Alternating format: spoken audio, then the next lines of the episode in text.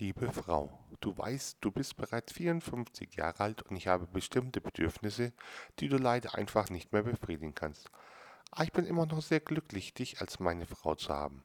Ich hoffe, dass ich dich deswegen nicht verletze, aber jetzt, während du diesen Brief liest, werde ich gerade im Grand Hotel mit meiner 18-jährigen Sekretärin sein. Ich komme vor Mitternacht nach Hause, dein Ehemann. Als er zurück zu Hause ist, findet er einen Brief von seiner Frau. Lieber Ehemann, Du bist mit deinen 54 Jahren auch nicht mehr der Jüngste. Wenn du diesen Brief liest, bin ich im Sheraton Hotel mit dem 18-jährigen Postboten. Da du ja Mathematiker bist, wirst du leicht feststellen, dass 1854 viel öfter reingeht als 54 in 18. Also warte nicht auf mich, deine Frau.